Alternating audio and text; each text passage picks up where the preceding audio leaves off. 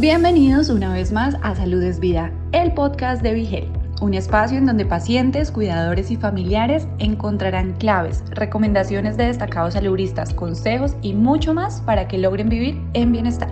En nuestro podcast de hoy, Sibelis Alonso y Laura Teruel, fundadoras del proyecto Pausa Consciente, se unen a Salud es Vida para destacar la importancia de respirar, pausar y vivir de manera consciente, logrando esto a través del mindfulness Conoce más sobre la importancia de pausar dentro del ajetreo de vida que llevamos a diario. Solo reproduce y escúchanos.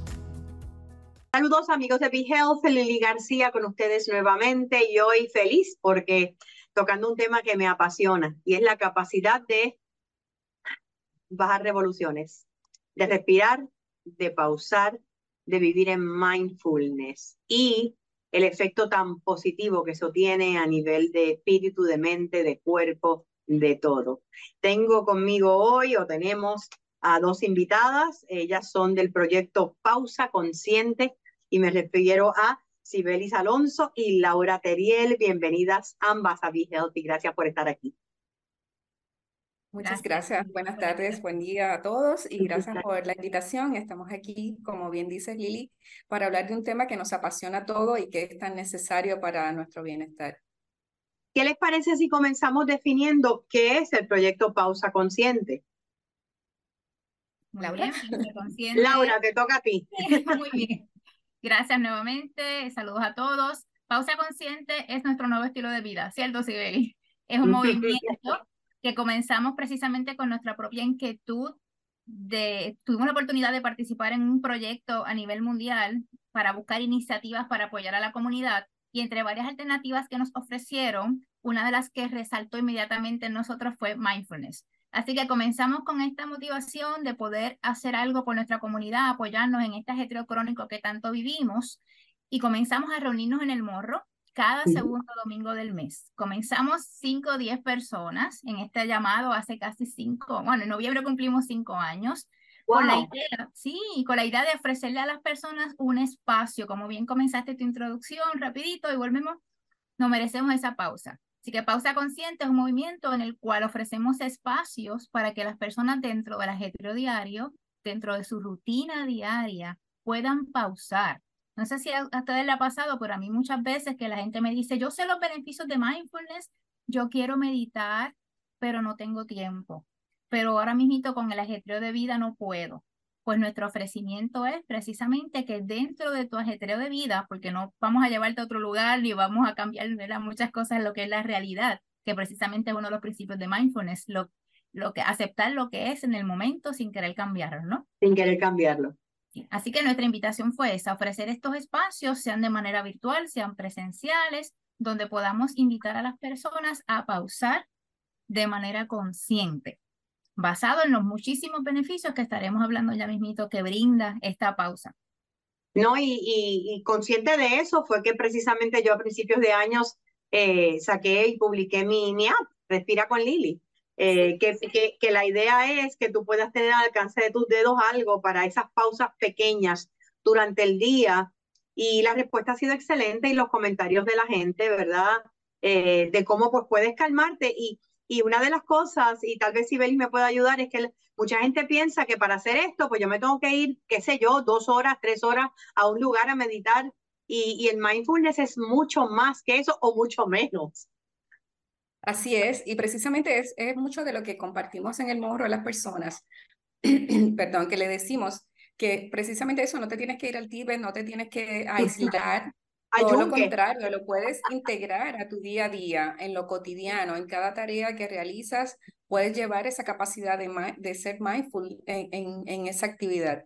Y entonces, eh, precisamente es, de alguna manera es educar y, y, dejarles saber a las personas que hay recursos que están ahí a la, a la mano, que tenemos la respiración con nosotros todo el tiempo, que es una de las principales anclas que utilizamos para meditar, para, para poder estar en el momento presente. Entonces, eh, no hay que retirarse, sí, hay, sabemos que hay una, una práctica formal donde escogemos un lugar, un espacio, ¿verdad? Y un espacio de tiempo, una hora del día. Sin embargo, eh, en la práctica informal, que se complementa con esa práctica informal, es la que decimos, no tienes tiempo, lo puedes hacer mientras come, lo puedes hacer mientras te bañas, mientras conversa con alguien, es estar ahí presente sin juzgar y, sabemos que la mente, ¿verdad? Y ya mismo vamos al tema del cerebro, es esa, eh, esa distracción y ese, y ese ir y venir de los pensamientos que todo el tiempo lo tenemos. Sin embargo, cuando practicamos mindful, mindfulness, podemos crear esa, esa, esa neuroplasticidad de moldear este cerebro y hacer lo que esa, esa atención esté focalizada, que la distracción sea menos.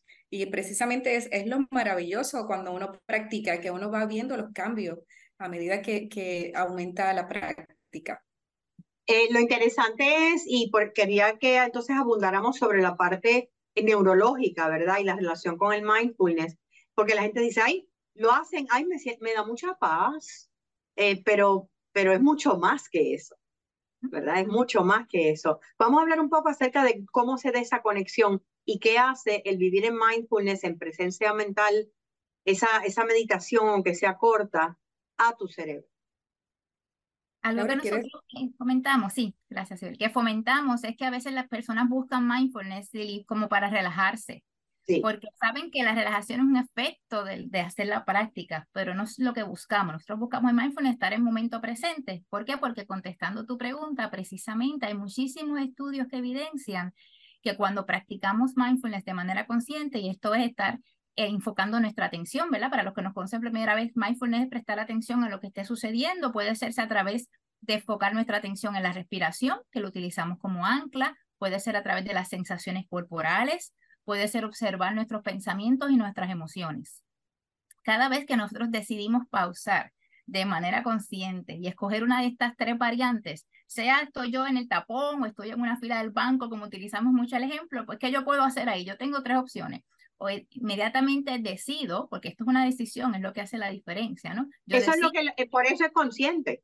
Correcto, así mismo. Eso es lo que queremos, invitar a que sea una decisión dentro de la fila y dentro del revolú que hay en la vida, tanto afuera como en nuestros pensamientos. Yo decido que yo quiero prestar atención a mi respiración. Y ahí está en la fila, está en el tapón, yo comienzo a prestar atención a mi respiración, puede ser una opción. La segunda puede ser prestar atención a las sensaciones. Tengo calor, tengo frío, que es lo que estoy sintiendo, o presto atención a mis pies, a mis manos. Y la tercera, presto atención también a pensamientos o emociones. Wow, ¿qué yo estoy sintiendo ahora? Pauso. Yo tengo una frustración, yo tengo coraje, yo tengo eh, cualquier situación que puede tener en el momento. Estoy molesta porque tuve que hacer esta fila y prestamos atención. Eso, ese, esa toma de conciencia que hacemos, están los estudios, como decía ahorita, que evidencian que nuestro cerebro cambia, que nuestro cerebro activa ciertas áreas particulares de nuestro cerebro. Cuando estamos prestando atención, se activan unas áreas que se ha comprobado que aumentan la materia gris, que también reducen el efecto de la amígdala, que es esta parte del cerebro que es donde se regulan nuestras emociones. O sea que vamos a practicar, que hay muchísimos, muchísimos estudios que hablan sobre esto. Una vez más, si yo puedo prestar atención a mi respiración y yo sé que entonces no soy presa de esa amígdala hijack, como le llaman en inglés, Amígdalas hijack, totalmente. ¿Cuántas veces nos pasó? Vemos mucho que vivimos en, esa, en eso de la amígdala. Sí. Y que es donde estamos presa de nuestras emociones. Cuando comenzamos a reaccionar, nos pasa algo, porque no nos pasa. Pasa algo, yo empiezo a identificarme, mindfulness, postura de observador. Pasa algo afuera, yo me molesto, yo me irrito, rapidito, esa información fue directamente a la amígdala, que hace que yo reaccione en piloto automático para defenderme o para juzgar o para lo que sea en ese momento. ¿Qué hacemos en mindfulness? Pauso. Inhalo y exhalo, presto atención a lo que estoy sintiendo y entonces ese efecto de yo tomar esa decisión en el cerebro va a ser lo diferente. En lugar de ir automáticamente a la amígdala, va entonces a otras áreas de nuestra estructura cerebral que entonces va a evitar que esa emoción se apodere de ese momento, de ese coraje. O sea que, eh, Sibeli, tal vez puedes añadir esto, la mayoría de los seres humanos eh, vivimos reaccionando todo el tiempo. Algunos estamos más, tal vez más conscientes porque practicamos mindfulness, pero vivimos con gringo a la puesta reaccionando al medio ambiente y es exhaustivo. Así es. Por eso vemos la, la tendencia, ¿verdad?, de que, el mundo está en, en una total ansiedad, este, en un estrés, en el muro diario. Sin embargo, como decimos, todos nacemos con esa capacidad de prestar atención, de enfocar la atención. Sin embargo, con tantos y tantos estímulos que tenemos a los cuales prestar atención, a esto se suma, ¿verdad? Todas las redes sociales y, todo, y cada vez siguen saliendo, que eso no lo podemos evitar. Sin embargo, sí podemos tomar la decisión de comenzar a practicar mindfulness, de, crear esa conciencia de que yo puedo focalizar mi atención, de que con la práctica yo voy moldeando mi cerebro.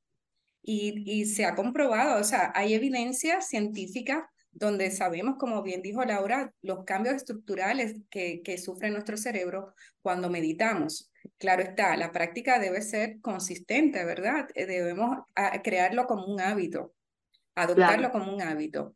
Y entonces eh, podemos eh, evitar quizá llegar a la medicación, ¿verdad? Hay situaciones en las que sí es necesario. Sin embargo, hay, un, hay estudios que yo tengo acá una nota que dice The Journal of American Medical Association, donde un estudio reflejó que los efectos de las personas cuando meditan son comparables, o sea, en nuestro cerebro esos efectos son comparables a, a, a, la administración de un antidepresivo sin el efecto secundario del medicamento, o sea, sin el químico. Entonces, el saber eso nos da poder aplicándolo, obviamente, porque como decimos, es el, el, el saber, el conocimiento nos da poder, pero si, si los aplicamos.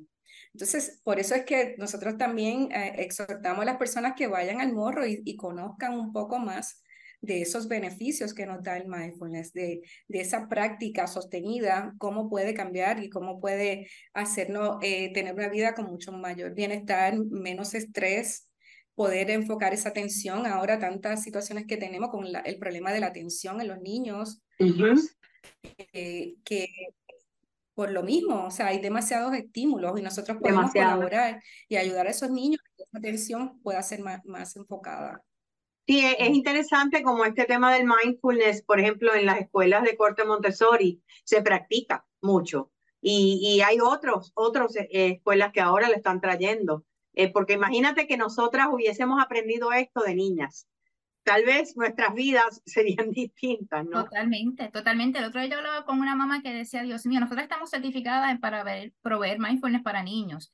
Y yo hablaba con esta mamá y decíamos, Dios mío, la violencia, ¿sabes cómo la violencia fuese tan diferente en este país? Si todos empezamos a tomar conciencia de que podemos pausar, que lo que toma son un mínimo de ocho segundos. O sea, en ese momento, cuando usted tiene esa molestia, deténgase, inhale y exhale, siente como entre ese aire por la nariz y en el cerebro va a reaccionar, va a responder en lugar de reaccionar, lo va a hacer de manera diferente, por lo que nuestra respuesta a esa persona o esa situación va a ser totalmente diferente. Claro, claro. ¿Dónde puede obtener el público información acerca de, ya sea los servicios de ustedes para trabajar con mindfulness a nivel individual o de lo que es Proyecto Pausa Consciente? sí, tenemos la, la página de Pausa.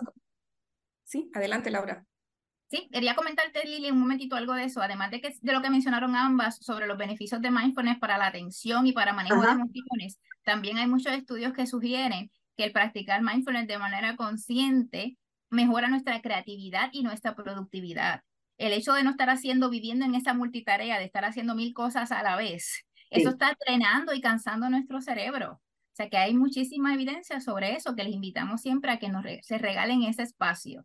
En las redes. Sin embargo, las mujeres que tenemos eh, neurológicamente una capacidad mayor para el multitasking, según estudios, ¿no?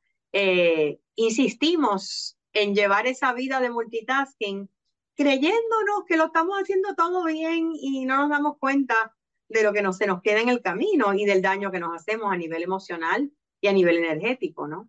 Y se ha comprobado que realmente nosotros tenemos unas conexiones diferentes que podemos hacer más cosas conectando y desconectando pero realmente el multitasking lo que hace es extenuar a nuestro cerebro y no vamos a hacer las cosas de manera óptima. Hay un libro interesantísimo que yo lo cito en mi libro que es El arte y la ciencia de no hacer nada.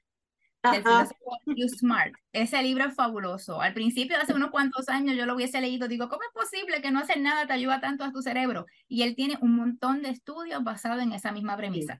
Yo estoy tratando de convencer a mi mamá, que tiene 85 años, y ah. no para.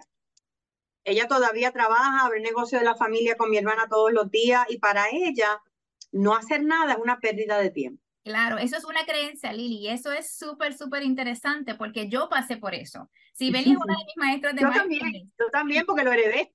Correcto, y esa era una de las cosas más grandes. Yo decía, yo no puedo estar sin hacer nada porque me enseñaron a ser productiva. Y eso lo podemos ver hasta en los resumés, ¿te acuerdas? Que eso es hasta una capacidad positiva. Si tú eres multitasker, y realmente sí, como mencionabas, el cerebro de las mujeres está adaptado para que podamos hacer varias cosas. Pero ¿cómo terminamos a las 8 de la noche? ¿Cómo terminamos a las 7 de la noche? Es barata. Claro, si nos empezamos a crear esa conciencia, que es lo que queremos hacer con pausa consciente, que como mencionaba, Sibeli fue una de mis maestras que me dijo, Laura, no, no, no, lo que vamos a practicar es mindfulness. Y yo, ¿cómo es mindfulness? Y yo y puedo ver los resultados en mi vida personal y en mi vida profesional, tanto con nuestros clientes que hacemos esa práctica. ¿Por qué? Porque se hace, pero como indicaba Sibeli, con la práctica continua. Usted regale, se regale pausa uno o dos minutos al día se va a sentir también que su cuerpo se lo va a pedir. Y tenemos varios eventos para poder practicarlo, porque más allá de saberlo, practicarlo, hay varios eventos por ahí, ¿cierto, Sibelis? Cuéntame, Sibelis, ¿qué eventos tienen? Eh, Tú que eres la que nos está pausando. pues tenemos los encuentros del morro, que son todos los segundos domingos de mes. El próximo encuentro será el 13 de agosto a las 9 de la mañana. Eh, van a ir al área del morro y eh, por una hora pausamos, conectamos y se van a ir este, divinamente para sus casas. Eh, también tenemos la caminata consciente porque sabemos que no todo el mundo, ¿verdad? Le, resulta quizás sentarse a meditar y lo podemos hacer en movimiento. O sea, invitamos a las personas que lo lleven a su vida cotidiana, pero también ofrecemos este espacio de, de la caminata consciente, la realizamos en el Jardín Botánico de Río Piedras. Lindo. Eh, será el próximo 20 de agosto a las 9 de la mañana también allí tenemos, eh, eh, para la caminata solicitamos una aportación de 25 dólares para, para ¿verdad? llevarla a cabo eh, por persona. Y también vamos a dar inicio a una serie de diálogos conscientes, los hemos llamado diálogos conscientes. Vamos a tratar diversos temas de, de bienestar, de, de, salud, de cómo manejamos, manejamos nuestras emociones, o sea, todos estos temas que son tan interesantes y que pueden contribuir ¿verdad? al bienestar de cada uno de nosotros. Pues iniciamos el 30 de agosto. Eh, el tema lo vamos a estar anunciando próximamente, así que pendientes a las redes. En Facebook nos encuentran como Pausa Consciente. En Instagram aparecemos como consciente.pausa. Allí compartimos todos los eventos, compartimos eh, información valiosa eh, sobre los beneficios del mindfulness, cómo podemos vivir una vida más plena, cómo podemos ir aplicando todo lo que vamos aprendiendo, porque volvemos, sin la práctica no hay cambio. El cerebro es, es el órgano del cambio. Y eso lo dice Richard Davidson. Entonces, pues vamos a entrenar ese cerebro, vamos a, a, a aplicar, ¿verdad? Mindfulness para poder mordiarlo, para poder tener una vida mucho más plena. Gracias, Ampa, gracias. Cuéntame. Hay un beneficio rapidito, Sibeli, de los telómeros. Y a la gente le encanta cuando compartimos ese beneficio de mindfulness. ¿Sabes que el mindfulness es anti-envejecimiento también? También nos, permite, ¿verdad?, envejecer de, de mejor manera. Y sí, el tema de los telómeros es, extensísimo, pero sí nos permite alargar esos telómeros que se encuentran en nuestro ADN y por consiguiente, pues la, el envejecimiento eh, se da de, de una, una, manera más orgánica y más más enfermedades. Es maravilloso los beneficios y cada vez se descubren más, así que gracias a Proyecto Pausa Consciente por el compromiso, ¿verdad? Con la paz y la armonía de este país, porque a eso es lo que vamos con el mindfulness. Eh, Laura y Sibelis, y espero compartir con ustedes pronto en uno de los eventos. Te esperamos por allí. Que sí. Muchas gracias. Gracias a todos. Muchas gracias. Y gracias a ustedes también por siempre acompañarnos y será hasta la próxima.